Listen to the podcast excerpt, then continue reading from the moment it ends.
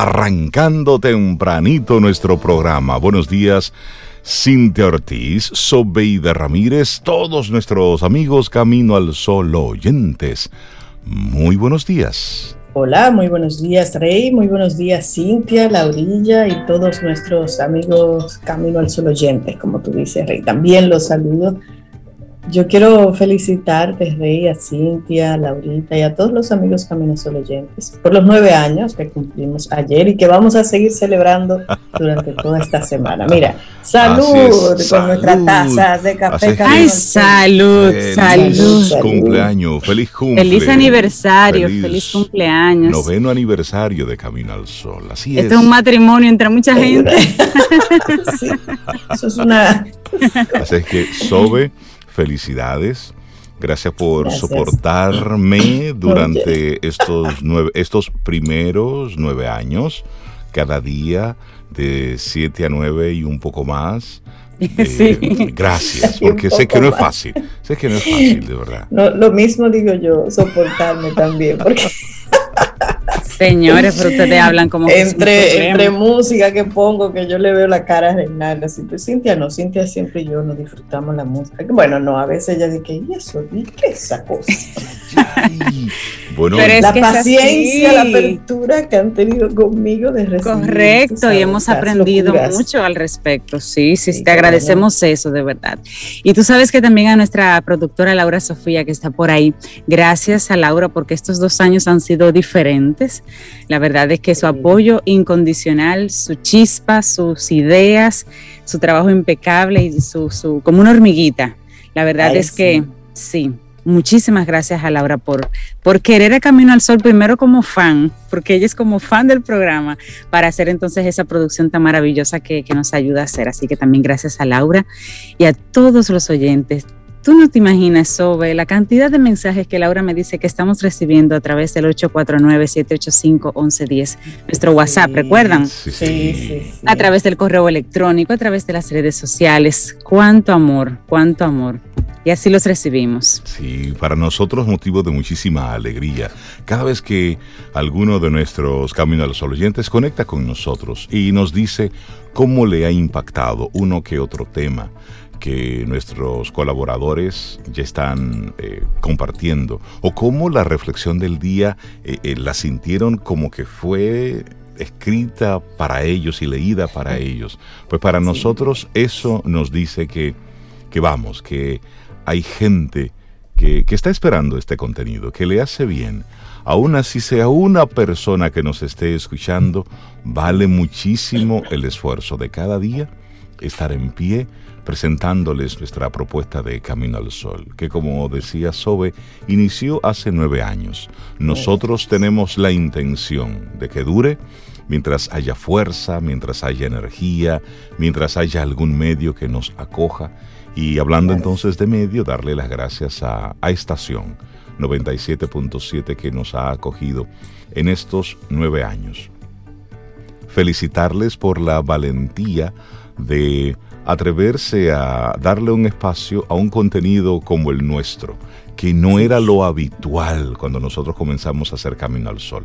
Ahora en este momento ya hay otros medios que entienden que este tipo de contenidos pues es válido, es potable y lo están compartiendo y es chévere, porque hay que darle oportunidad a contenido de crecimiento, a contenido de desarrollo, es decir, a, información que, que pueda sumarnos las noticias, los hechos, eso ha estado, está y estará. Igual que los deportes, forma parte de la dinámica, pero un contenido que pueda servirte para hacer que tú te sientes y le dediques unos momentos a la reflexión, debemos darle cabida. Así que gracias a, a Estación 97.7 y en especial a Eduard Santana, el director de Estación, quien ha confiado en nosotros, sigue confiando, sigue confiando en nosotros, sigue por esta apuesta. Y Edward, de verdad que nosotros eh, te agradecemos mucho en términos personales y en términos profesionales también. Y, Karina, y, a Karina Ciprián también. Eh, que está acompañándonos. Ella que está metida de cabeza en B 99.7, pero siente Camino al Sol como suya. Pero también a Ingrid, nuestra vendedora, nuestra ejecutiva de ventas, que siempre ha estado ahí. Que arrancó, también. Sí, tratando de vender lo imposible. Y sí, y está ahí. Así es que Ingrid, desde Camino al Sol, nuestro abrazo y, gracias por, por estar. Pero también a, a Manuel Santana, a Pema, que ha sido ese, ese técnico que ha estado auxiliándonos en esos diferentes momentos. Cuando Reinaldo nos deja sola, Cintia. Ahí aparece. Super Pema al rescate. Pero después ya yo aprendí, ya podemos prescindir de Reinaldo. Y, así a, todo el departamento de contabilidad, de tráfico, a todos, eh, desde el diario y estación. Bueno, pues de verdad que muchísimas gracias. Y luego eso lo hacemos extensivo Cintia Sobe, a las diferentes marcas que han creído en el contenido de Camino al Sol. Claro que sí, que también como dices es un reto apostar a un contenido diferente y ellos han, lo han hecho desde un principio, prácticamente desde un principio y se mantienen con nosotros. Marcas que llevamos muy, muy cerca, con mucho cariño. Em, no me gustaría ponerme a mencionarlas porque no quisiera pecar de olvidar alguna de ellas, porque, son, son, porque son todas valiosas, importantes, algunas fijas, algunas esporádicas, simplemente por, por temas estratégicos de la marca, pero, pero con mucho cariño, muchos de ellos o casi todos Camino al Sol oyentes que nos honran con el honor de su sintonía todos los días, estén pautando o no estén pautando con nosotros y saben que le gustó y saben que y nos comentan al respecto. Así que de verdad, muchísimas gracias que entre tantas opciones, pues Camino al Sol siempre también tenga un pedacito de, de su corazón y de su presupuesto. Y la confianza. Que se valora, sí, claro, Por supuesto. ¿Y saben qué, qué inventamos ayer? ¿El qué? Laurita, pregúntale a nuestros Caminos Sol oyentes, nueve años, ¿cuáles canciones, cuando la escuchan, cuál artista le evoca Camino al Sol? ¿Cuáles canciones, artistas, tipo de música han conocido a través de Camino al Sol? Y tenemos una lista que va a durar para la semana entera. Tú sabes que yo pienso que hay una canción que se va a repetir mucho entre los Camino al Sol oyentes y es la mm. canción con la gente que me gusta. Es como tan Camino al Sol. La número uno. Es tan Camino al Sol esa canción. Y quien nos presentó esa canción fue Luis Rojas. Luis Rojas. Colaborador que estuvo con nosotros desde el día uno. Luego, por, por otros compromisos, por choques de, horarios, pues lamentablemente no pudo seguir con nosotros. Pero Luis Rojas fue uno de nuestros primeros colaboradores. Y donde quiera que se encuentre, le mandamos un, un gran abrazo y nuestro cariño. Yo recibí un mensajito de una persona que fue ese primer voto de confianza, ese primer pataleo, que luego se convirtió en el voto de confianza, sí, Carlos Abate. Si recuerdan el primer día, él nos hizo el comentario de que escuchaba este horario, esta franja horaria en el, en el emisora, y cuando escuchó personas hablando, decía, ay, ya me dañaron el horario de mi música. Me dañaron mi música, cierto. Se fue el pataleo, pero luego déjame dejar a ver qué van a decir estos muchachos. Y se enamoró de Camino al Sol, al punto que, bueno, lo hicimos el padrino oficial, fue la primera mente que, que transformamos del pataleo al amor. Y siempre nos lo dice, bueno, hace unos, hace 26 minutos nos dice una hermosa conexión por la radio y un mejor regalo su amistad. Ay, qué lindo, Carlos. Muchas gracias. Bueno, es que hoy, bueno, ayer realmente, 2 de mayo, es cuando Camino al Sol está de cumpleaños de manera oficial, pero nosotros nos tomamos todo el mes de mayo para celebrar la vida, porque, porque sí, y estamos preparando sorpresas para nuestros amigos Camino al Sol oyentes a propósito de este noveno aniversario de Camino al Sol. Y tempranito darle las gracias por todos los mensajes que ayer a través de las diferentes redes y en los usuarios personales de Sobe, de Cintia, en el mío, pues nos daban sus muestras de cariño, así como en el de Camino al Sol. Y darle las gracias a Yolmarelis San Pablo, quien en esta mañana tempranito nos mandó sus felicitaciones eh, de forma física con un rico pastel que tengo por aquí. Pero una belleza de Por favor, póngale eso, eso lejos a Reinaldo Infante, por favor. Y esto viene desde la cocinita dulce de Yolma. Así es que, Yolmarelis, esto lo vamos a probar temprano, tempranísimo, con el desayuno. Luego te contamos y muchísimas gracias por este. Se acaba de llegar. Eh, Yolma se puso a hornear tempranito. tempranito. acaba de llegar. ¿Cómo dijiste eso? Oh, ¿Cómo es? De la desayuno, desayuno dulce de Yolma. ¿Eh? De Yolma, de la cocinita. Desayuno, tú dijiste. Sí, sí, sí. Me encanta esto. Así que o sea, que tengo que salir corriendo a buscar ese pastel. Arrancamos nuestro programa Camino al Sol. Muy buenos días. El tema que queremos proponerte en esta mañana es que también hay que buscar las ideas. Sí, como dice nuestro buen amigo Juan Céspedes, hay que dedicarle unos pensamientos a las cosas. Bueno, pues buscar las ideas, siéntate, busca ideas, piensa profundo y eso lo conectamos entonces con nuestra actitud Camino al Sol para este lunes 3 de mayo. Suelta los brazos y ábrelos. Tú sabes que a mí me ha tomado ahora con las fotografías hacerlas así, donde quiera que yo esté. Con los brazos abiertos. ay, sí, sí, sí, abiertos y arriba. Sí, sí, recibiendo y entregando. Me encanta. Cosas lindas. sí, sí, sí. Y es la actitud. Una imagen de libertad. Ay, sí. Sí, sí. Bueno, y hablando de libertad, es el Día Mundial de la Libertad de Prensa, el World Press Freedom Day, establecido por la UNESCO en el 93. Esta fecha lo que recuerda es la instauración de la Declaración de Windhoek sobre la libertad de ejercicio del periodismo. Y sobre esto hay tanto que hablar, pero por lo pronto, esa recordar esa declaración y lo importante que es para el mundo, lo sano que es para el mundo que haya libertad de prensa, que cada medio de forma independiente pueda decir los hallazgos de su investigación, que no haya una una que no se coarte manipulación. y se manipule lo que la gente tiene o no derecho a saber. Así es que y que mucho menos se silencie. Hoy es un día para nosotros precisamente eh, hablar sobre esto y, entender lo importante que es para el sostenimiento de la estabilidad en el mundo, la libertad. Mira, y me encanta, me encanta, Rey, el, el tema para este año. Oye, qué lindo y qué poderoso la información como un bien común. Ese es el tema para este año. La información como bien común. Buenísimo. Así arrancamos nuestro programa Camino al Sol. 7.13 minutos es lunes. Estamos a 3 de mayo. Así es que arrancamos nuestro programa.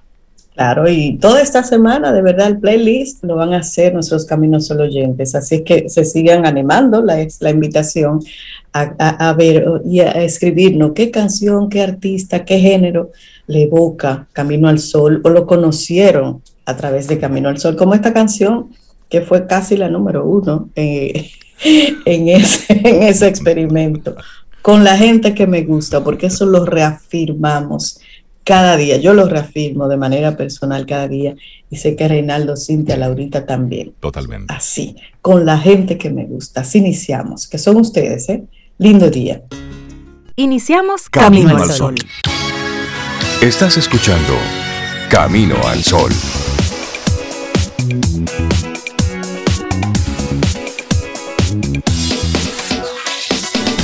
Laboratorio Patria Rivas presenta En Camino al Sol, la reflexión del día.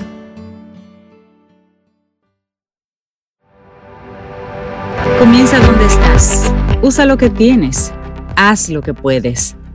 Arthur Ashe. Abre tu mente. Así puedes ver con nuevas perspectivas. Si hoy te sientes así como que como que igual que el viernes, como que igual que el lunes, el primer lunes del año, te sientes así medio voto, medio lulu, detente un momentito. Lulu.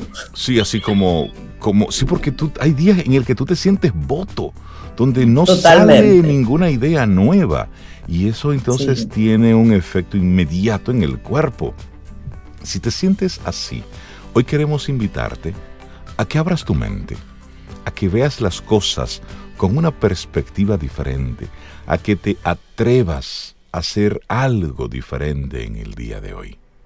Así es, porque abrir la mente consiste en tener el poder de recibir ideas o experiencias con las que antes no contábamos. Nos libera del pasado, eso me encanta, de viejos hábitos cerrados. Sin ello no lograríamos alcanzar el desarrollo y el crecimiento personal. Conlleva saber que contamos con unos muros que nos protegen del resto, que delimitan lo conocido de lo que va más allá. Aunque puede parecer que esta zona nos generará comodidad, realmente nos va a impedir disfrutar plenamente de la vida y no llegaremos a alcanzar un nivel óptimo de bienestar. La rigidez mental parte de la creencia de que solo lo que nosotros tenemos, solo lo que nosotros tenemos, pensamos y decimos es lo correcto, que todo lo demás está equivocado, oigan, y que nos puede perjudicar. Los prejuicios, por ejemplo, nacen de la rigidez mental y se basan en creencias limitantes y erróneas. Por eso es el llamado a la apertura mental. Cuando se alcanza un nivel de apertura mental, la persona está dispuesta a escuchar otras opiniones y ver otras versiones de los hechos adquiere un pensamiento crítico en el que está dispuesto a reconocer que a veces estamos equivocados. Esto no implica que la persona tenga que adaptarse a todo, ni que deje de lado sus valores, para nada. Es simplemente que sin perder nuestra verdadera esencia, estamos dispuestos a dejar que otros nos aporten nuevas ideas o nuevas experiencias y que entonces podremos saber si las queremos interiorizar o no. Abrir la mente conlleva necesariamente saber ser crítico, ver que hay partes de la vida que al aceptarlas te llevan al crecimiento, pero hay otras que debes desechar porque a ti no te hacen ningún bien, pero antes la escuchaste, las conociste, ya las viste. Así que esto como todo se aprende y aquí te vamos a compartir cómo podemos desarrollar una mayor apertura mental. Bueno, número uno. Ahí esta sí está buena. Escuchar y callar. En una discusión donde aparecen diferentes puntos de vista, la tendencia general es la de imponer nuestras ideas al resto, convencer de que lo nuestro es lo correcto. Sin embargo, para lograr la apertura mental, debemos empezar a escuchar al otro, entender los motivos que le llevan a pensar así y saber si cabe la posibilidad de que podamos estar equivocados o que haya más de una verdad. Consiste en escuchar más y hablar menos. Mira, solamente con esa yo me quedo. Escuchar ya va avanzando. Y callar. Sí. Hay una segunda interesante, Rey. El miedo a destacar, a sobresalir. Existen unos esquemas definidos a nivel social y cultural. Estos esquemas son de carácter rígido. Cuando entramos en estado de apertura mental, los esquemas cerrados ya no son válidos y a veces tendremos que ir en contra. Esto puede darnos miedo y es una de las mayores razones para permanecer con la mente cerrada. Por eso, es importante que no tengamos miedo a ser nosotros los que opinemos de forma diferente. Otro elemento, el miedo al error. Si nuestra forma de pensamiento es cerrada, Existe la creencia de que siempre tenemos razón y de que no cometemos errores. Al abrir la mente, debemos aprender a reconocer el error. No supone una barrera, sino que nos da la oportunidad de crecer y ser cada día mejores. Esto lo podemos aplicar tanto a nivel personal como social o laboral. Bueno, y número cuatro, suelta el control. Las ideas preconcebidas y tu manera habitual de pensar y de hacer las cosas mantienen seguridad y control sobre tu vida. Para abrir la mente, debes perder esta necesidad de control.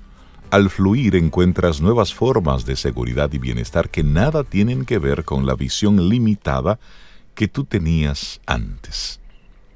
Así es, salir del esquema cerrado, habitual de pensamiento es necesario para poder conectar con todas las personas que nos rodean, así como con las experiencias que nos podamos encontrar.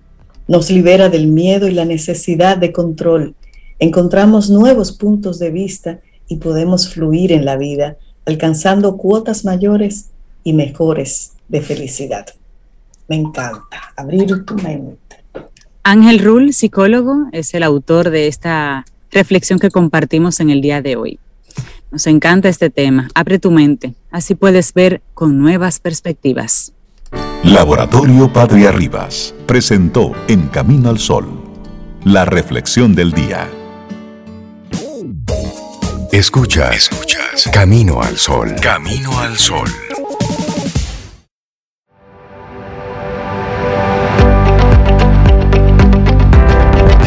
Experiencia es algo maravilloso.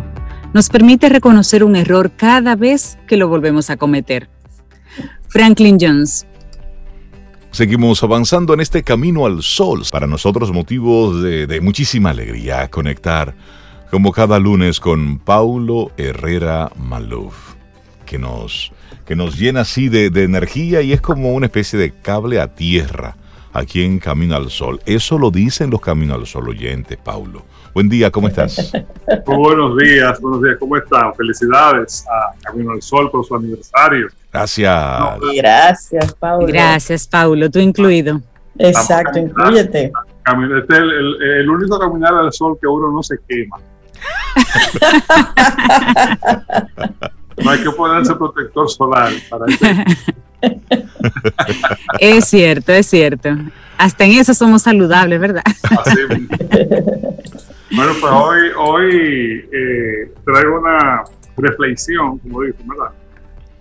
Eh, viendo un poquitico eh, más allá de la pandemia, no porque sepamos cuándo termina. Yo me gusta siempre recordar eso, ¿no?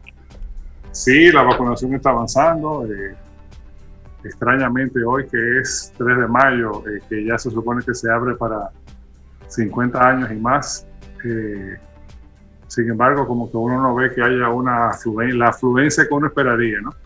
como que ahí hay un tema de, que tenemos que ver, pero no es, no es automático el proceso de vacunación, hay que, hay que pasar por ahí, hay que convencer a la gente de que se vacune. Eh, y, el proceso avanza. Sin embargo, como vemos que sucede en otros países, eh, ahora mismo es la India eh, el foco de atención mundial. Parece que, hasta que no se consiga la dichosa inmunidad de rebaño, este virus va a estar dando de qué hablar, va a estar dando agua que beber. Entonces hay que seguirse cuidando. Y no ah, estoy haciendo toda esta explicación porque aunque la reflexión va de más allá de la pandemia. Pero quiero hacer esa aclaración para no eh, eh, sugerir de ninguna manera que la pandemia eh, está pasando y que ya todavía estamos en, en, cuidarnos. Aún aquellos que ya tenemos una primera dosis de vacuna. O sea que tener una dosis de vacuna y ninguna es lo mismo. Pero sí tratar de, leer un poco y de de ver lo que está pasando o ver incluso lo que venía sucediendo desde antes de la pandemia. ¿Cuáles son esas tendencias, esas tendencias, perdón, que van a retar nuestra percepción del mundo, nuestra, eh, nuestra concepción del mundo e incluso nuestro lugar en el mundo como lo conocemos? Eh, por ahí es que va eh, la, la cosa. Vamos a hablar de retomar un libro que se llama Utopía para Realistas, Utopia for Realists, desde un autor holandés que se llama Rutger Bregman, que es muy interesante porque él plantea cosas, eh, el, el tiene un par de años ya, no es, no es viejo, pero incluso cosas que ya están empezando a verse y a notarse. y hay dos noticias de la semana pasada que dan esas señales. Este señor es un pensador holandés muy joven. Eh, creo que no tiene 40 años todavía. Eh, o sí, 40 y pico de años. Es un muchacho. Eh, oh, un muchachito. Un muchachito, sí. Cualquier disparate tiene 40 años. Claro. Eh, Camilo no tiene nueve ya. Tenemos nueve, imagínate tú. El caso es que plantea unas ideas que bastante interesantes, bastante retadoras, rompedoras si se quiere, pero que en realidad no son nuevas. Eh, sí, para muchos de nosotros son cosas que pudieran parecer impensables. Y por eso digo lo impensable como rutina. Y no solamente porque es después de la pandemia que eso va a suceder. No, no, no. Lo impensable suele ser bastante rutinario. Lo que pasa es que cuando llega nos sorprende. ¿eh? Pero la verdad es que en el tiempo de vida de cualquiera de nosotros, lo impensable pasa bastante, con bastante frecuencia. Eh, en particular, nos estamos, eh, queremos referirnos a tres aspectos, que son, que son los aspectos a los que se refiere este señor, eh, Bregman. Una renta básica universal, una semana laboral de 15 horas, atención, y un mundo sin fronteras. Esos tres aspectos. Eh, la renta básica universal básicamente consiste en que todo el mundo, todos los ciudadanos y ciudadanas, por el simple hecho de existir dentro de una sociedad, recibirían una renta básica que le permitiría cubrir, si no la totalidad de sus necesidades básicas, por lo menos una parte importante. Eh, y eso, eso eh, en el imaginario tradicional de cualquiera de nosotros, eh, una interpretación rápida puede ser cómo, y le van a pagar a la gente por no trabajar, o aunque no trabaje. La respuesta es que sí. ¿eh? y eso no es una idea que es tan nueva. de hecho, se viene hablando desde, desde el siglo pasado, desde, desde, bastante mediados del siglo pasado, se, empieza, se viene hablando de, de esta posibilidad. Y algunos experimentos que se han hecho ya reales sugieren que es una idea que no tiene por qué no funcionar, que no es verdad que la gente se acomoda porque empieza a recibir un ingreso básico sin trabajo, que, no, la experiencia no sugiere eso. Evidentemente esto es un reto cultural muy importante, porque nosotros eh, los seres humanos somos muy, estamos muy pendientes de lo que hace otro, no solamente aquí, eso lo hemos hablado en otras en otras ocasiones. pero no deja de ser un reto cultural eso de cómo pagar a la gente sin trabajar. La gente no se volverá, se volverá indolente, araganes, parece que no. De hecho, de hecho, eh, sin ir más lejos, el, un proyecto de reforma fiscal eh, que había hasta hace unas horas en Colombia, que está aquí pegadito, y que fue desechado porque al parecer no era el momento oportuno por la pandemia, por un momento de desgaste que tiene el gobierno allí, etc. Eh, uno de los, de los temas que proponía como legislación era el inicio de una renta básica universal en Colombia. Atención, porque es algo eh, eh, que, de lo que se está hablando y que yo me atrevo a decir que en términos históricos está a la vuelta de la esquina yo sé que eso para nuestra generación, que la generación nuestra de, somos unos los ratoncitos que siempre estamos eh, en movimiento, ¿no? Eh, es algo como que nos resulta bastante ajeno y, sobre todo que esta generación de dominicanos, que es la generación de la resolvedera al cubo, nosotros nada más sabemos trabajar y resolver. No concebimos la vuelta. ¿Perdón? Lo, nuestro es buscarle la vuelta. Buscarle resolver y siempre está trabaja, trabaja, trabaja, trabaja, como, como una ave. Eso es para que dice, no, que aquí, que aquí en el país no se trabaja, que no se trabaja. Eh, salga de Santiago, no importa la hora que tú salgas de Santiago, salga a las 3 de la mañana de Santiago y a las 5 o 6 de la mañana yo te voy a encontrar el tapón en, el, kilómetro 18. Eso es así. O sea, porque eso, eh, eh, somos muy laboriosos, que seamos productivos, que seamos eficaces, y eso es otra cosa. Eso es otra cosa. Entonces, esa es una de las cosas que, tenemos que ir eh, eh, eh, preparándonos para asimilar. Esa, esa es la, noción de la renta básica. no nos engañemos por el momento que vive el mundo, que, en el que el péndulo, pues el péndulo va y viene ¿no? a nivel del mundo, pareciera que se va moviendo un poco hacia un pensamiento conservador en extremo, incluso se puede decir que ultraconservador en muchos países en Estados Unidos es un caso, aunque a pesar de que eligieron a un presidente demócrata, hay una polarización muy fuerte de, gente muy conservadora. En muchos países de Europa también. Eh, atención que hay elecciones en España, hay que ver cómo la ultraderecha avanza no avanza. Evidentemente, estos son ideas eh, eh, que no necesariamente son del agrado de las, las personas o los sectores de la población que son muy conservadores. Sin embargo, en el gran esquema de las cosas, el péndulo va y viene. El hecho de que en, este, en esta coyuntura, en este último dos, tres, cuatro años, el péndulo se haya movido hacia lo conservador, la experiencia sugiere que el, péndulo se va a mover por su propio peso hacia otro lado y, volverá a lo conservador y se mantendrá en ese vaivén. Pero la, el cambio como tendencia, o, sea, o, las tendencias del cambio suelen mantenerse. Puede haber algún retroceso en un momento dado, pero al final de cuentas siempre se mantiene. Ese es un tipo de cosas que parece impensable. Eh, pero dice, óyeme, ¿cómo va a ser eso? Bueno, pensemos en las cosas que eran impensables hace 50, 60, 70 años. ¿Mm?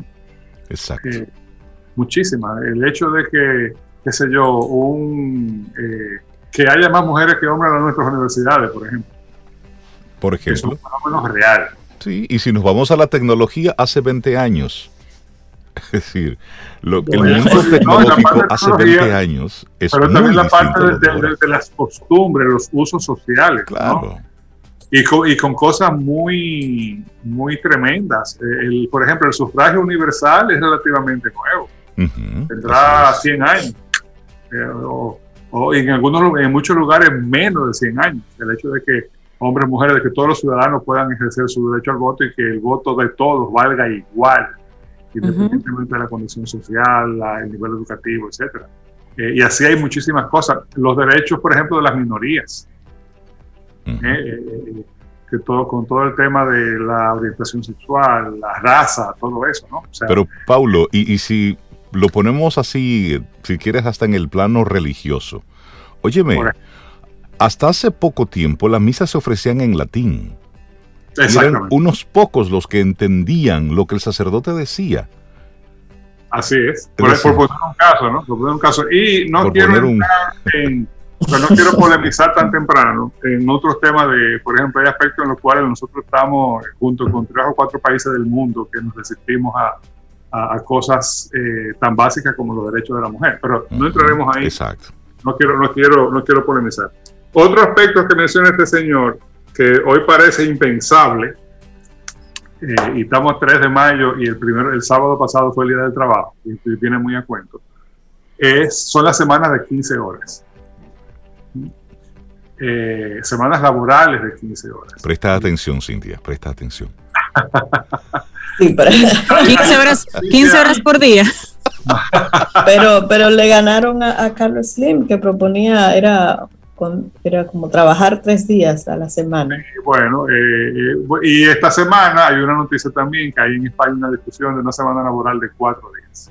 De cuatro días. Que serían 32 horas, por ejemplo. Pero, ah, por ahí va la tendencia. ¿Y eso de 15? Explícame a ver. Porque me interesa. me muteé sin querer, perdón. ¿Por qué? Porque en la medida en que la automatización vaya avanzando, en la que eh, sea cada vez menos necesario la, necesaria la presencialidad para algunas labores, ¿eh? en la medida en que sea necesario emplear a más personas ¿eh? y que se, le, que se le dé valor al tiempo libre y a la economía del tiempo libre, eso puede ir siendo no solamente más factible, sino más necesario.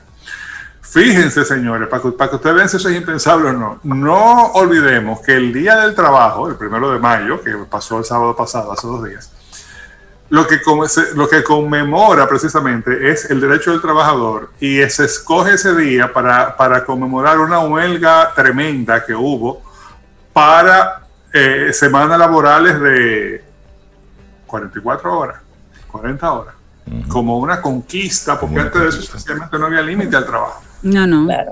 O sea, que Respiraba y trabajaba. Con el concepto de trabajo es dinámica, es fluida. Paulo, ¿de dónde es ese autor que estás mencionando? Esta persona que tiene esta holandés, ya eso le explica todo. Es una cultura que obviamente puede darle cabida. Mira, nosotros en los países latinoamericanos, tristemente, nosotros no podemos tener todavía ese pensamiento de ni, una, ni países sin fronteras, ni 15 horas de trabajo a la semana y muchísimo menos la renta. Por una razón muy sencilla, culturalmente nosotros no estamos listos para manejar ese, ese término. Lo que sí podemos es aprender de la experiencia de esos países más avanzados cuando implementen y cuando se ven los resultados y nosotros poco a poco entender lo que tenemos que, lo que tendríamos que mejorar y cambiar para poder entrar en ese, en ese sistema. Pero la realidad es que América Latina no tiene la base económica, pero sobre todo no tiene la base cultural para aguantar un movimiento como ese. Yo siempre recuerdo el caso de un amigo, bueno, donde yo trabajaba hace muchos años en una zona franca, recibíamos muchos eh, colaboradores, compañeros de otros países, y uno de, esos países era, era Suiza, Zurich. Y me tocaba, por mi trabajo, recursos humanos, me tocaba tener mucho contacto con ellos. Y recuerdo en una ocasión que este chico de Zurich viene por primera vez a la República Dominicana, va a la zona colonial, queda loco con todo eso y renta una bicicleta y la deja tirada fuera de un lugar para entrar a comer algo, pero la dejó así. Cuando él me hace la historia, eso fue un fin de semana, cuando me hace la historia el lunes siguiente, yo le dije, ¿y tú dejaste la bicicleta así, pues así? sí, pero, pero en Suiza está prohibido robar, aquí no. Y yo, mi amor, necesitamos sentarte y explicarte nuestra cultura. Aquí está prohibido robar, pero igual se lo roban. Entonces, fíjate cómo simplemente esa pequeña diferencia hace, hace toda la diferencia para este tipo de sistemas. Es correcto. Sin embargo, lo que, tú, lo que eh, me, encanta lo que tú planteas, que tú estás diciendo por qué esto parece impensable. Estoy diciendo por qué parece impensable para este lado del mundo, para las Américas. De hecho, parece bastante impensable en muchos otros lugares, porque lo que pasa es que de alguna manera eh, eh, esa cultura aspectos de la cultura se tienen en todos los lugares. Hay, hay, hay, yo amo mi país, señores, no piensen que yo estoy... Hay, una, diferencia, claro, no, no, no. Eh, eh, Pero hay que estar claro. Lo, que pasa es que aún en estos países que están ubicados en la misma ruta del sol eh, y que tenemos una historia tan terrible que explica muchas cosas, terminan sucediendo. Que toma más tiempo, es verdad es verdad. Eh, y, a veces es frustratorio el tiempo que toman. Es verdad, te voy a poner dos ejemplos. Mira, por ejemplo, el, concordato, sin ir más lejos. Y mira que soy una persona, me considero católico, sin embargo, yo pienso que el concordato con la Iglesia Católica es un absoluto anacronismo, por ponerte un caso. El mismo tema de los derechos eh, reproductivos. ¿eh? Es un anacronismo. Eso, ahí estoy diciendo mi opinión, me estoy, mojando, me estoy negando es un anacronismo tremendo, porque además también eh, se convierte en un debate maniqueo. Ah, que yo soy provida. Mi hermano, usted puede ser provida y estar a favor de los derechos de, una tercera persona. una cosa es que usted, que usted tenga sus convicciones y otra cosa es que usted quiere imponerse a la otra. Exactamente. Por, ahí vamos. ¿eh? Eh, y es verdad que es muy frustrante y toma mucho tiempo. Y, ahí con esos dos ejemplos te estoy dando razón, Cintia. Oh, con estos dos ejemplos estoy dando razón. Para que, tengamos una idea, el concordato con la Iglesia Católica nuestro se firmó un año después del concordato que, firmó España con el Vaticano. Y de hecho se parecen mucho. Estamos hablando de mediados de los años 50. Ya en el año 78, al, caer la, la, la, terminar la época de Franco en el 75 y, y promulgar una nueva constitución en España, ese concordato dejó de tener validez y, se, digamos que se quedó sin efecto. 1978, señores, ¿de eso hace cuánto? De eso hace 43 años. ¿Eh? Y todavía aquí tenemos ese concordato vigente. Y nunca se ha, se ha revisado ni, ni movimiento de personas. además, ese concordato tiene categoría supranacional. Eso quiere decir que eh, las obligaciones están por encima de la misma constitución nuestra. Igual, por ejemplo, si otros acuerdos supranacionales. Cosa que no debería ser, pienso. Bueno, pero es así. Por ejemplo, por un asunto de soberanía. Con la OIT, con las Naciones Unidas, los objetivos de desarrollo sostenible tienen una importancia supranacional porque, se, porque se, se firman en un contexto supranacional, internacional. Igual el tema del concordato.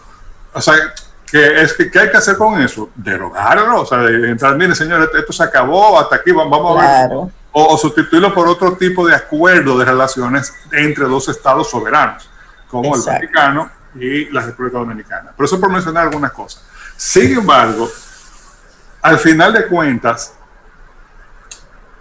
en general, el cambio siempre gana. El cambio siempre gana. Eh, eh, con matices, sí. Eh, con lentitudes, claro que sí.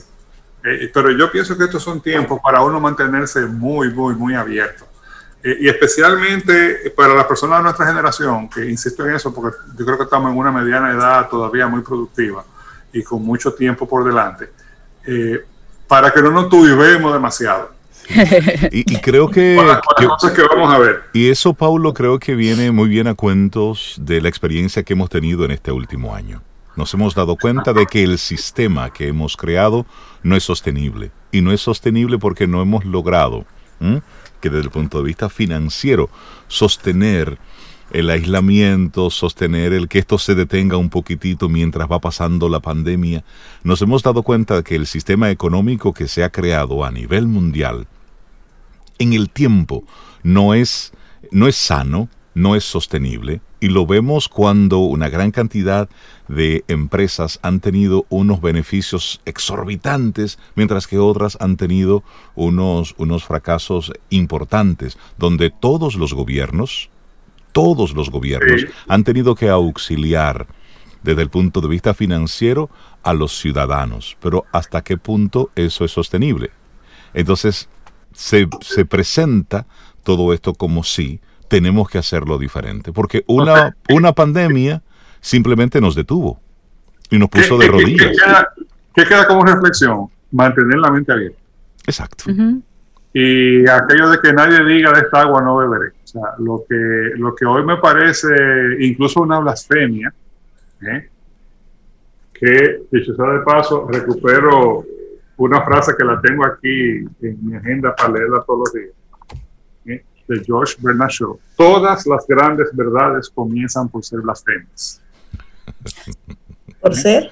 Blasfemias. Ah, blasfemias. ¿Eh? O sea, las cosas que parecen un impensable, pero ¿cómo va a ser? Prepárate, mi hermano, que, hay muchas cosas que van a suceder. O sea, rebájenle algo la indignación, a la, a la, a la, al de vestidura, eso, son cosas. Entonces, es una invitación para mantenerse eh, para mantenerse con la mente abierta. Porque lo que va a pasar, por ejemplo, en los sistemas monetarios, sistemas La mente flexible, sí.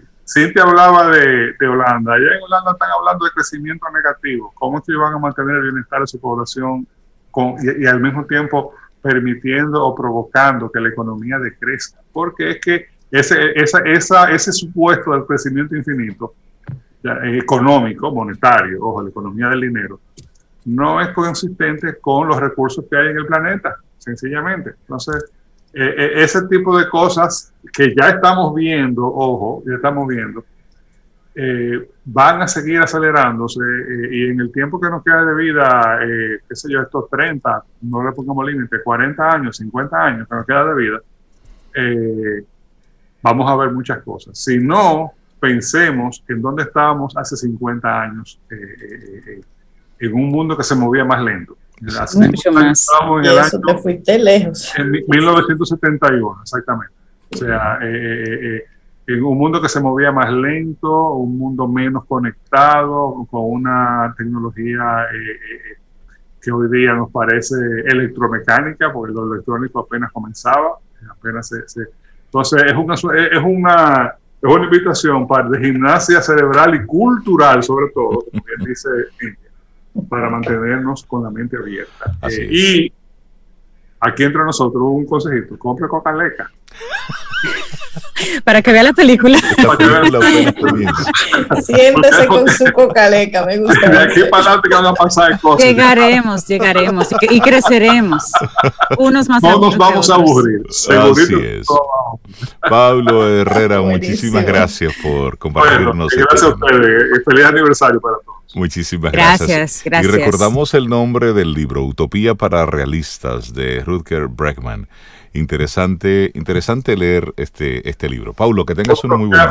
Otra lectura que complementa es para que, para que veamos cómo el mundo, como creemos conocerlo, ya está cambiando o incluso ya cambió. Es otro libro que se llama Factfulness, 10 Reasons We Are Wrong About the World and Why Things Are Better Than We Think.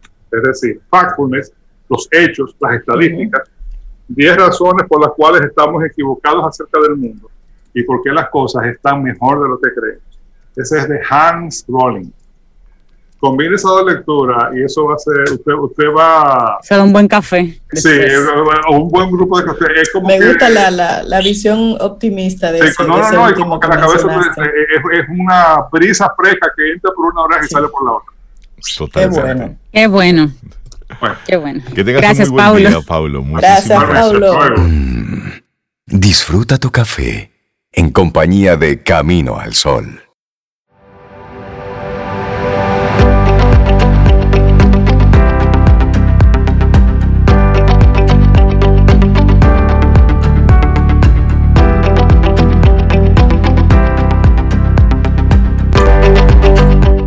Solo se vive una vez. Hay una canción que dice eso también. Solo se vive una vez, pero si lo haces bien, una vez es suficiente. Sí, sí, una hermosísima frase de Mae West. Sí, una es suficiente. Ahora, mire, úsela, gástela. Bien, bien, ah, eso bien. bien gastadita, bien gastadita. Bien gastadita. Vamos avanzando en este camino al sol. De recuerdo nuestro número de teléfono de WhatsApp y ahí estamos conectados. 849-785-1110 y nuestro correo electrónico hola arroba caminoalsol.do. Es nuestro correo y bueno, pues nuestra web caminoalsol.do. Entra, conecta, puedes escuchar el programa en vivo. Esto que está ocurriendo aquí, lo escuchas ahí en caminoalsol.do y luego te quedas conectado con todo lo que tenemos en nuestra plataforma. Artículos de nuestros colaboradores, los diferentes segmentos, entrevistas y música, buena música. Ahí tenemos Pero, para que nos acompañes. Sí. Pero tú nos has comentado que nosotros tenemos una cita el viernes. Ah, chan, chan, chan. El viernes. El viernes. El este viernes, a las sí, a las 7 de la noche.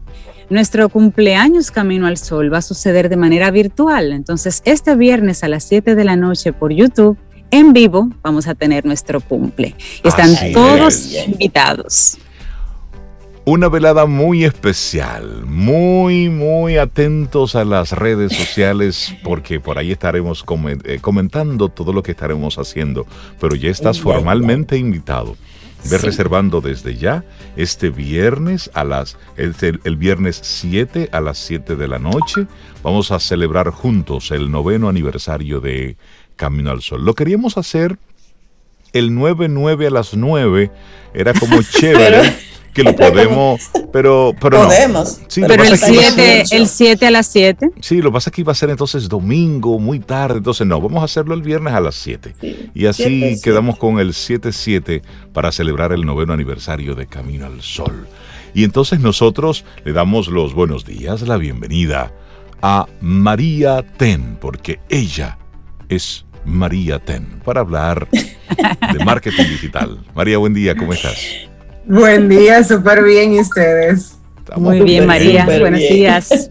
Qué bien, qué lunes más bonito este, ¿eh? para empezar, hablando de marketing digital. Sí, sí. sí. Bueno, hoy vamos a hablar sobre las cosas que no deberíamos hacer al enviar nuestros newsletters.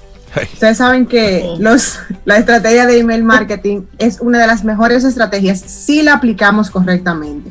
El email marketing nos ayuda bastante a lograr esa fidelización con nuestros clientes o prospectos y en ese proceso de nutrición de prospectos es súper importante. Ese, ese momento en el que esa persona quiere pero todavía no se decide, si utilizamos una estrategia de email marketing correctamente, pues podemos lograr que esa persona vaya eliminando sus dudas y se convierta en un cliente. Pero hay cosas que definitivamente no debemos hacer. Y eso es lo que vamos a estar hablando la mañana de hoy. Oye, interesante. Número uno, los subjects o, los asuntos genéricos. Hay gente que utiliza eh, información de interés en el subject o utiliza newsletter mayo o mensaje de mayo sin darle al usuario algo de información de qué es lo que se va a encontrar ahí. Y tenemos que estar muy claros de que, el, de, que el subject es el gancho inicial que tenemos para lograr que ese cliente abra ese correo. No es que tiene que ser algo tampoco sumamente largo ni algo sumamente explicativo, pero tiene que ser lo suficientemente catchy para lograr que ese cliente o su usuario que recibe ese email haga clic ahí. Pero María, si es el newsletter de abril, ¿cómo lo voy a titular?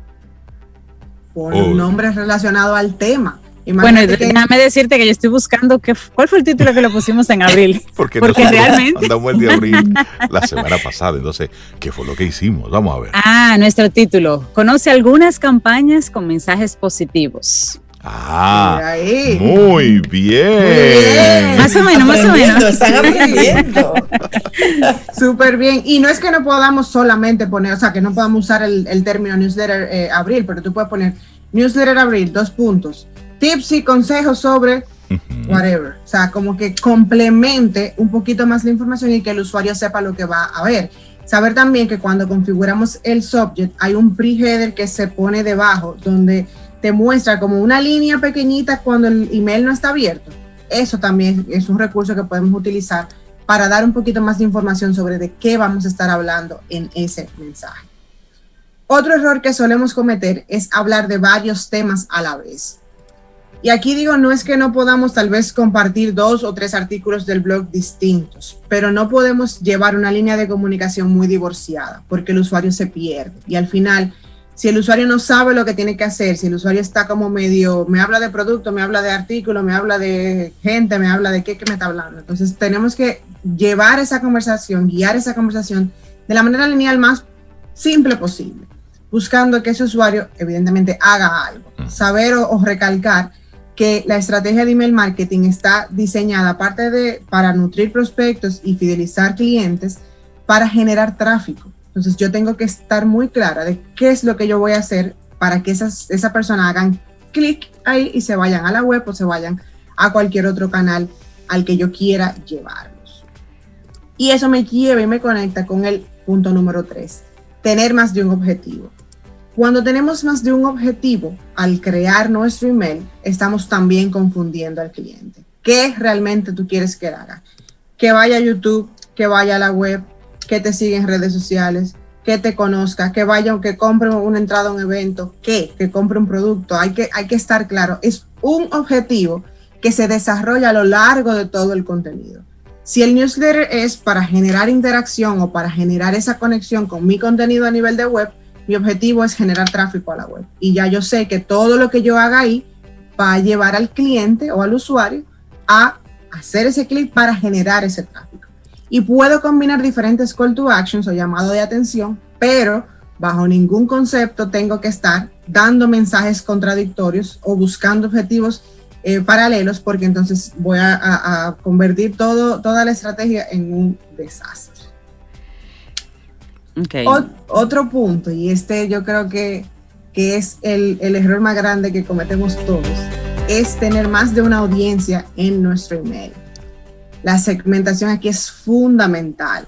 La estrategia de email marketing es, yo creo que compañera de la personalización. Y si yo tengo una base de datos, yo tengo que tener la capacidad de segmentar esa base de datos de alguna manera. Hay mensajes que de manera genérica, porque son informaciones corporativas o porque son informaciones generales que a todo el mundo le puede aplicar. Pero en una estrategia de newsletter o de email marketing activo, tener a toda la base de datos recibiendo exactamente lo mismo es un error, porque la gente no se siente identificada. Yo tengo que buscar la manera de cómo yo lo voy a segmentar, si es por producto, por producto, si es por género, si es por zona geográfica, si es por, por cualquier razón que, o por intereses, si por cualquier razón que para mí sea lógica y que me ayude a personalizar ese mensaje. Que la personalización no tiene que ser el 100% del email. Puede ser un subject, puede ser un call to action, puede ser una foto, puede ser algo que ayude a que quien recibe ese email se sienta realmente identificado con lo que está recibiendo. Y no es que no podamos hacer un push tal vez de otros productos. Imagínate que yo divida por productos y yo mando un email del producto A. No es que yo no puedo decirle al producto A que yo tengo un producto B, pero no puedo basar el mensaje completo en el producto B porque esa persona no lo tiene ni sabe. O sea, no, no, no le va a hacer clic, no va a tener esa, ese deseo de saber más sobre eso. Entonces sí podemos tal vez combinar ciertas cosas, pero tener muy claro quién es que va a recibir ese mensaje, porque al final esa es la verdadera persona que importa en toda la estrategia de, email marketing. Otro error que podemos cometer es abusar de la autopromoción. El famoso yo, yo, yo, yo, yo, yo, yo. el ego, el ego ahí esperando. Ay, sí. Hay que, hay que tener muy, muy claro aquí que cuando hacemos una estrategia de, de, de email marketing tenemos que aportar valor. Y yo me apego bastante a la fórmula de Hotspot, que es 90% contenido educativo o contenido de valor y 10% de autopromoción. Evidentemente soy yo que estoy mandando el email, evidentemente yo quiero lograr algo porque tengo un objetivo y me voy a dar mi promocioncita, claro que sí.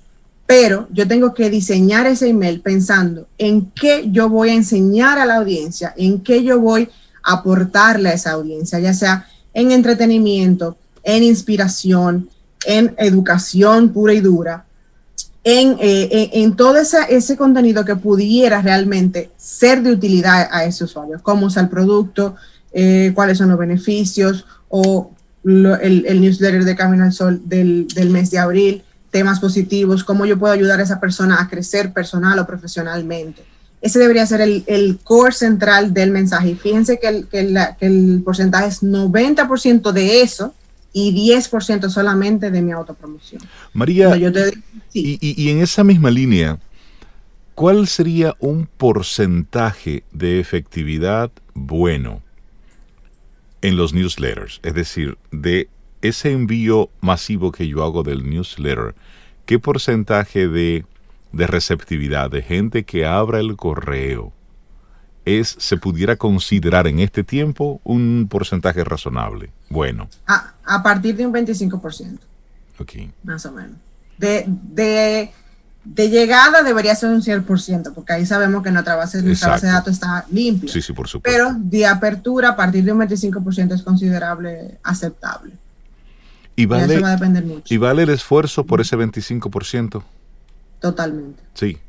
Totalmente. Si ese, si ese 25% se te está convirtiendo en tráfico o se te está convirtiendo en cliente fidelizado o en cliente que vuelve y compra, vale la pena totalmente. ¿Qué tan necesario es tener un newsletter? ¿Todas las empresas deberían tener un newsletter? ¿Todas las industrias? Sí, solo si yo tengo algo interesante o importante que decir. No, no debo tampoco de abusar del recurso, porque muchas veces pasa que la gente manda newsletters por deporte y te manda un newsletter semanal o te manda un newsletter dos y tres veces a la semana. Entonces al final saturamos al, a la base de datos y ahí es que logramos que ese 25% ni siquiera exista. ¿Y cuál sería, María, un contenido como adecuado para usarlo en un newsletter? Ahí podemos combinar artículos del blog para mantener ese componente educativo, ese componente tal vez editorial, ofertas, promociones que puedan ser de valor para, para el consumidor, informaciones que de, de, la industria que puedan mover o ser relevantes, informaciones internas de, de la empresa que puedan ayudar a, reforzar los valores y, la misión y visión de, la empresa, y eh, información de clientes, por ejemplo, algo, algo súper básico y, y, simple. Y puedo jugar con ese tipo de contenidos todos los meses, porque no es que voy a hacer tampoco un, un newsletter súper largo para tener muchísima información, sino que voy dando pinceladas de toda la información o todas las cosas que son importantes para el negocio y saber que, como dije ahorita, es generar tráfico. Entonces yo tengo que buscar contenido que me ayude a hacer esa conexión entre mi web y el, el newsletter. María, tú has dicho algo sumamente importante, la frecuencia. ¿Qué sería una frecuencia razonable? Porque mira, yo recibo unos bombardeos importantes en mi correo electrónico? Mira, eso depende de la industria, porque hay, hay industrias, por ejemplo, noticias, que si tú te suscribes a temas específicos, tú sabes que vas a recibir tal vez con un poquito más de, de, frecuencia. Y que de hecho me puedo eh, suscribir precisamente por eso, para mantenerme actualizado. Es intencional que uno lo hace, claro. Exactamente. En ese, en ese caso, tú mandas la noticia que sea importante. Y es un elemento editorial ahí, lo que estoy buscando. Exact, exactamente, y el usuario sabe al, a lo que se está inscribiendo. Claro. O sea, el usuario toma su decisión. Ahora, si es corporativo, si es, si es una, una empresa, un negocio, lo ideal es que no pasemos de dos al mes.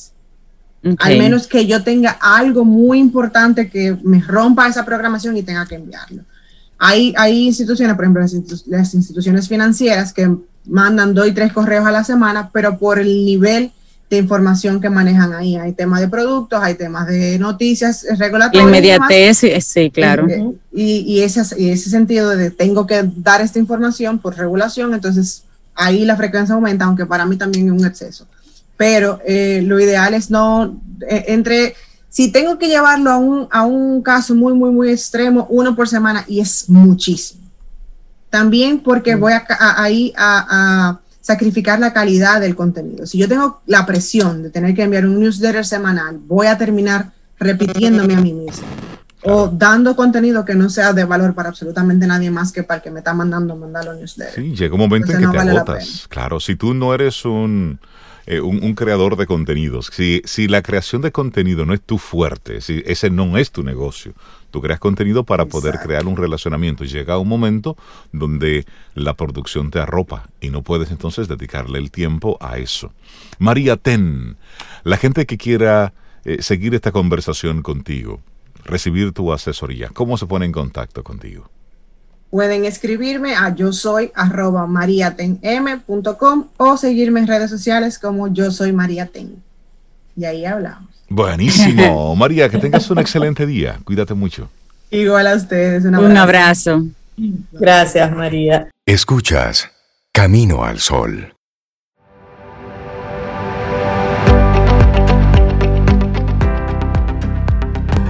Nuestra siguiente frase de George Bernard Shaw dice, no esperes la oportunidad correcta, créala.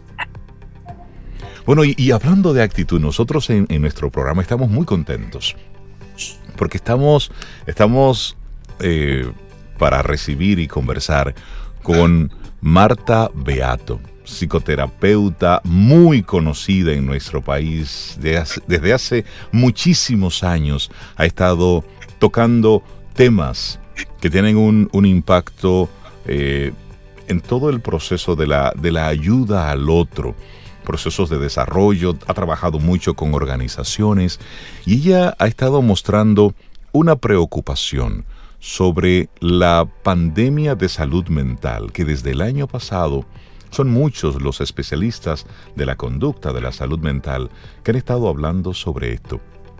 Y con Marta Beato vamos precisamente a estar profundizando sobre este tema. Marta, buenos días, bienvenida a Camino al Sol. Qué lujo tenerte aquí. Buenos días. Un gusto estar con ustedes, empezando la semana. Comenzando la semana. Bienvenida, Marta. Un gran gusto conversar contigo. Gracias. Para mí que ustedes me invitaron. Muchas gracias. Marta, ¿Cuál es la condición de la salud mental de la población a propósito de, esta pandemia del COVID-19? Mira, nosotros lamentablemente no tenemos estadísticas frescas sobre, sobre este tema, pero en el ejercicio profesional y conversando con, con otros colegas y además ustedes mismos, o sea, sin tú ser profesional, si tú te pones a leer los periódicos, a ver las noticias y a ver las cosas que están pasando, lo podemos, lo podemos identificar. Todo esto que hemos vivido ha alterado los estados de ánimo de la gente. Pero no solamente los estados de ánimo, también ha alterado la capacidad de pensamiento y raciocinio.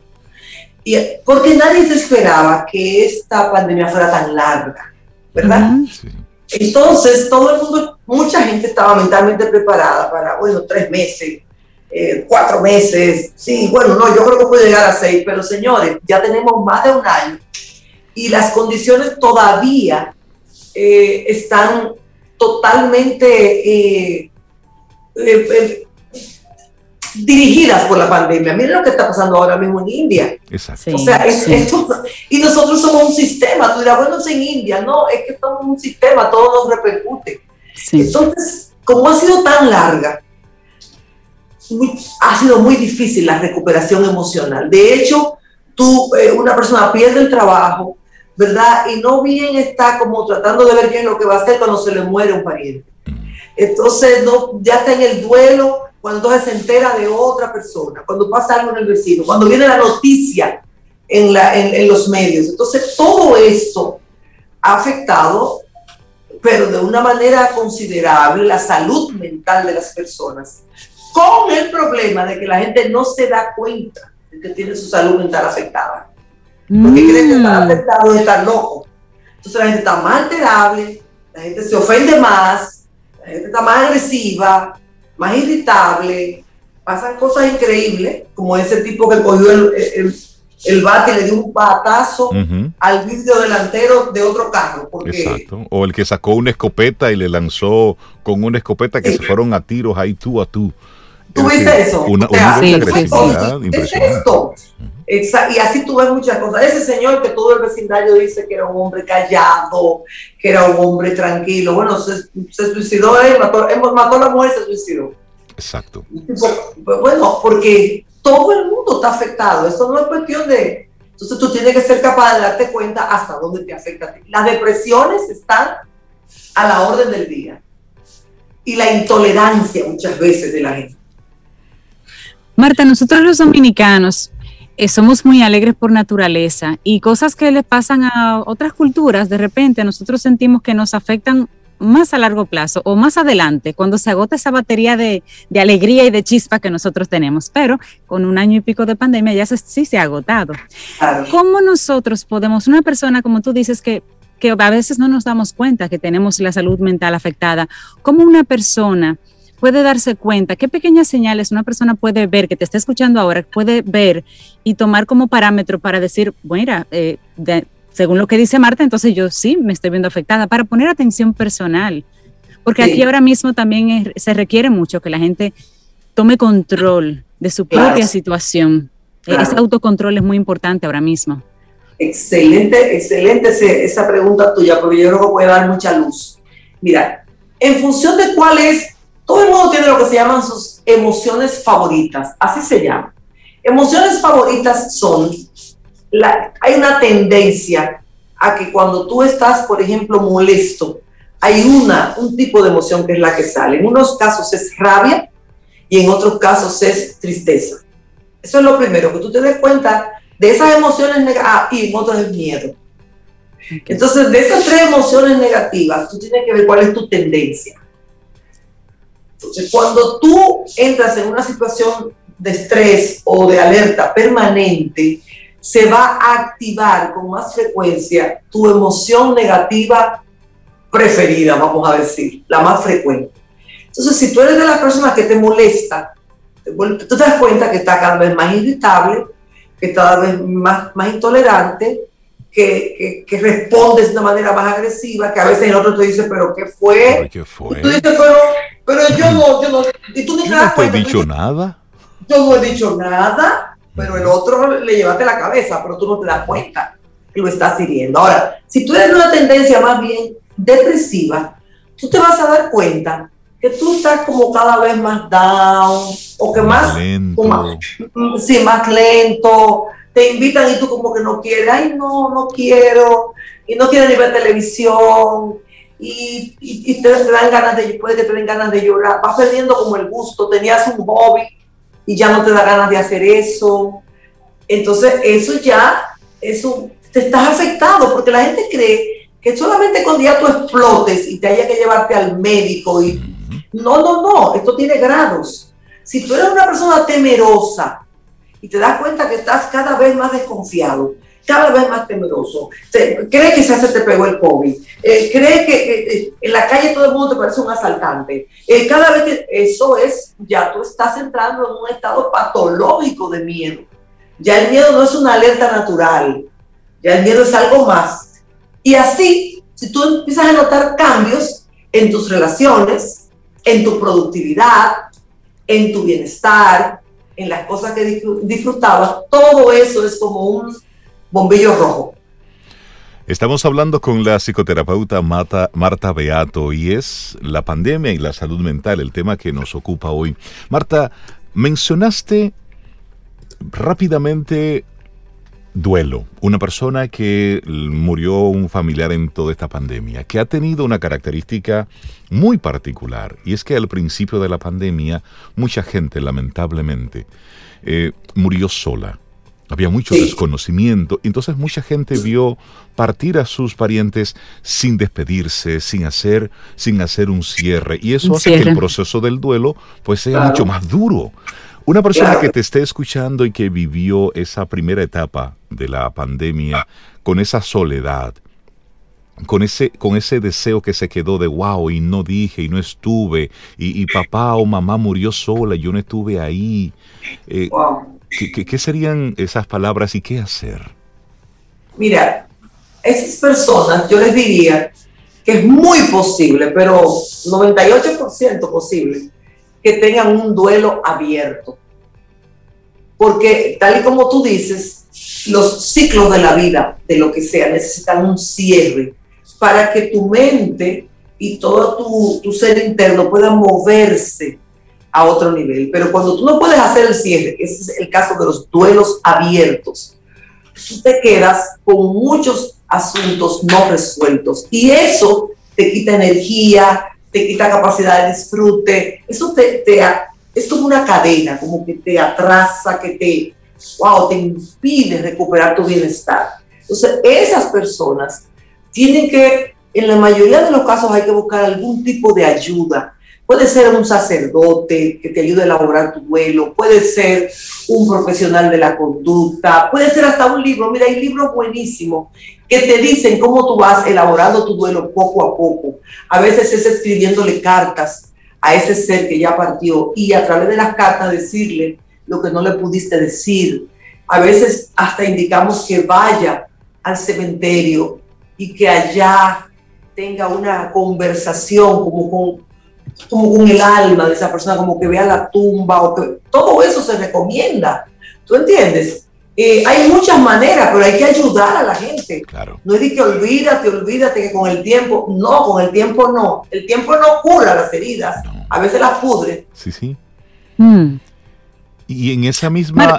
En esa misma línea, antes de que te hagas tu pregunta, Cintia, preguntarte, Marta, conozco algunos casos, pero uno en particular.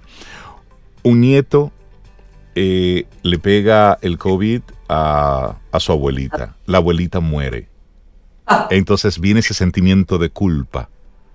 Sí, sí. Ese es muy fuerte. Y ese es muy, muy fuerte. Y ese tiene que trabajarlo. Y eso hay que trabajarlo profesionalmente. Oye, te lo aseguro.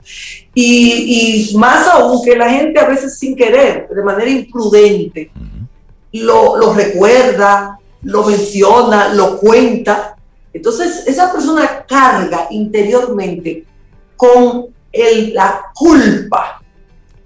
a eso hay que ayudarlo a que, a, que lo vea hasta desde un punto de vista filosófico y espiritual, donde tendría que lograr entender que era su momento y que él fue un canal. Eso no es tan fácil, porque lo que está pasando no es a nivel lógico. Entonces tú lógicamente le puedes explicar, no, tú no tienes que ver con eso, pero, es que donde está el dolor y donde está la culpa no es en el área de la lógica. Porque si yo no hubiese salido y entonces yo llegué y contagié. Claro. Además, si le tocó eso, hay un aprendizaje para ese nieto. Eh, o sea, más que, más que la culpa o junto con la culpa, él tiene que ver cuál es el aprendizaje que la vida le trajo. Para que haga ese aprendizaje y en esa misma medida como que la vida te va liberando de, esa culpa y de ese dolor. Y tú tienes que hacer algo bueno con eso que te pasó. Que no es fácil. Marta, y ahí estamos mirando en, términos personales hasta ahora, pero por ejemplo en casa, que a mamá la salud mental se le ha afectado porque va hacia la depresión, pero papá hacia la ira.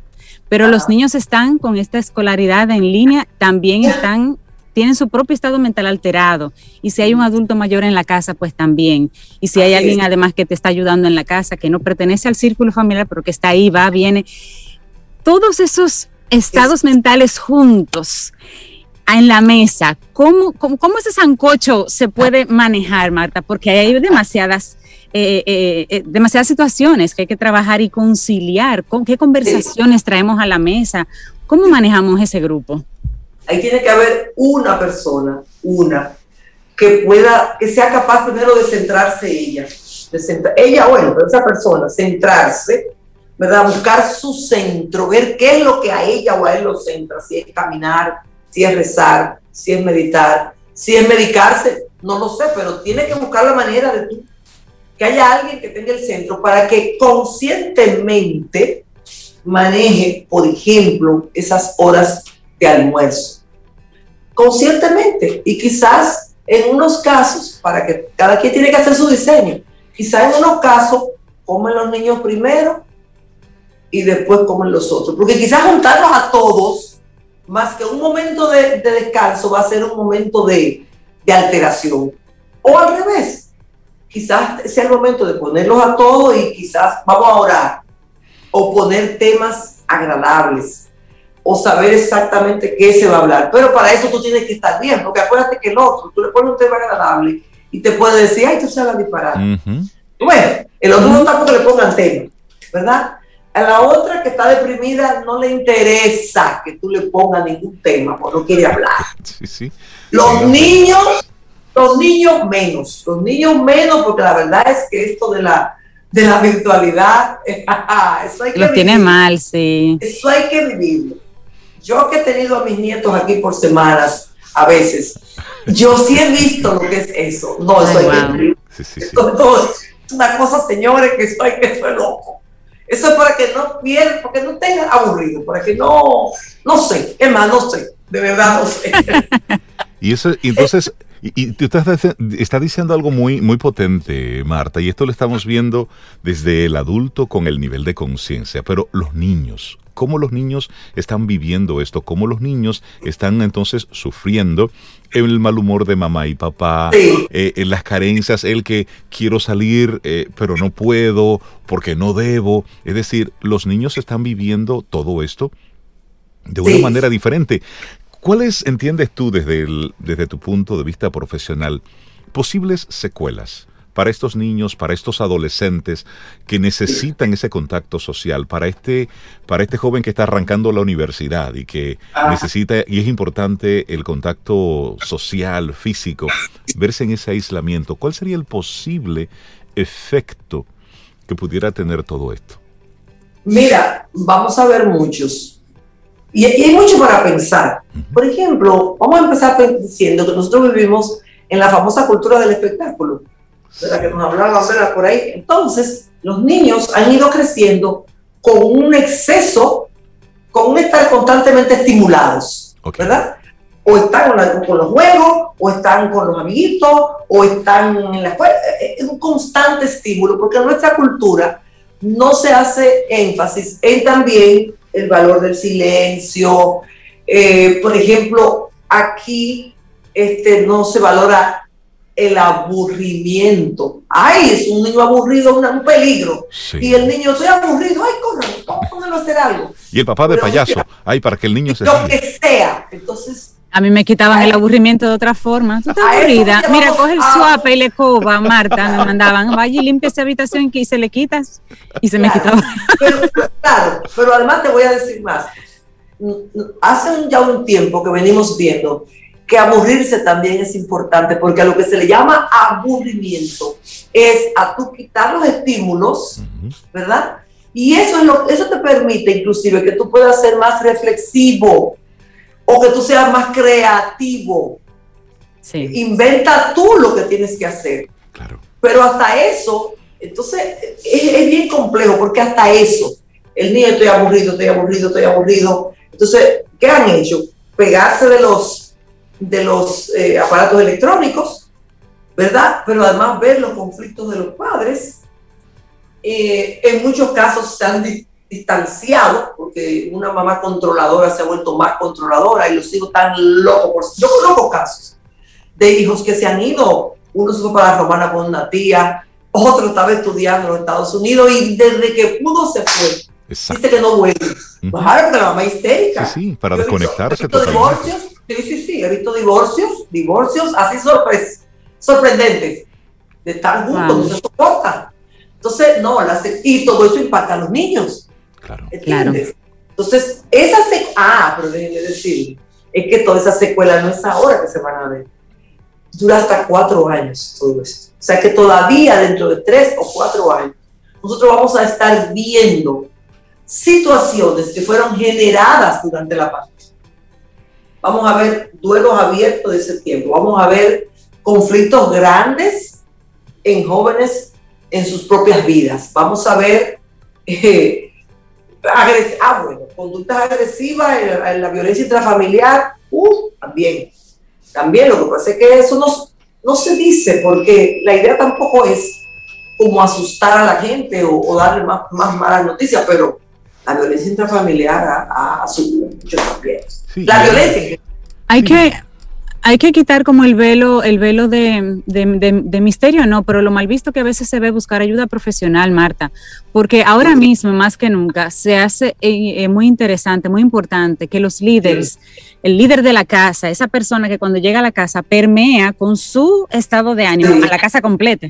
Claro, o al líder que cuando llega a la oficina, según cómo llegue el jefe ese día, eh, así está la oficina completa. Entonces, si tú te sabes con ese poder, tienes que trabajarte y la gente tiene que perderle el miedo, Marta, a ir a un, a un profesional, sentarse con un profesional y ayudarse para ayudar en la casa o en la oficina. ¿Qué le podemos decir a esa gente que tiene ese temor de acercarse a un profesional para que no lo vean como raro?